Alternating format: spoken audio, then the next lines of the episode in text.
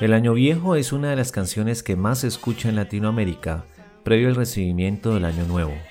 Antonio Camargo Carrasco, más conocido como Tony Camargo, es un cantante mexicano que grabó la canción El Año Viejo, acompañado por la orquesta del maestro Chucho Rodríguez, canción compuesta por el colombiano Crescencio Salcedo, la cual Tony escuchó en Caracas, Venezuela, y que forma parte de su primera producción musical del año 1953. Tony Camargo llegó a Venezuela en 1952 con el objetivo de permanecer un par de semanas, sin embargo permaneció un año y diez meses en este país, tiempo en el cual descubrió el potencial de Colombia con sus grandes autores, Crescencio Salcedo, José Barros y Pacho Galán, que lo nutrieron con preciosas obras.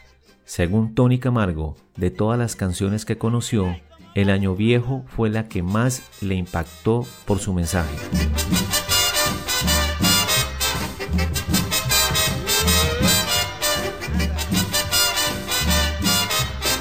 Por recomendación del director artístico Rafael de Paz, en la grabación del Año Viejo fueron invitadas para hacer el coro Me dejó una chiva, una burra negra, una yegua blanca y una buena suegra, Refugio Cuca Hernández, Gudelia y Laura Rodríguez, integrantes del reconocido trío mexicano Las Tres Conchitas. Crescencio Salcedo fue un músico y compositor, hijo de una familia humilde, dedicada a la ganadería y a la agricultura. De manera autodidacta, el compay Mochila, como se le conoció, dedicó su vida a la música popular y a la fabricación de gaitas y flautas, las cuales interpretó con destreza en los perendengues del pueblo.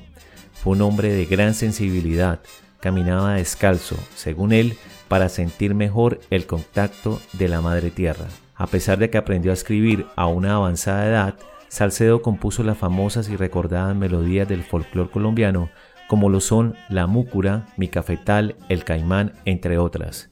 En vida, Crescencio Salcedo no fue reconocido por el éxito de sus canciones aún vigentes.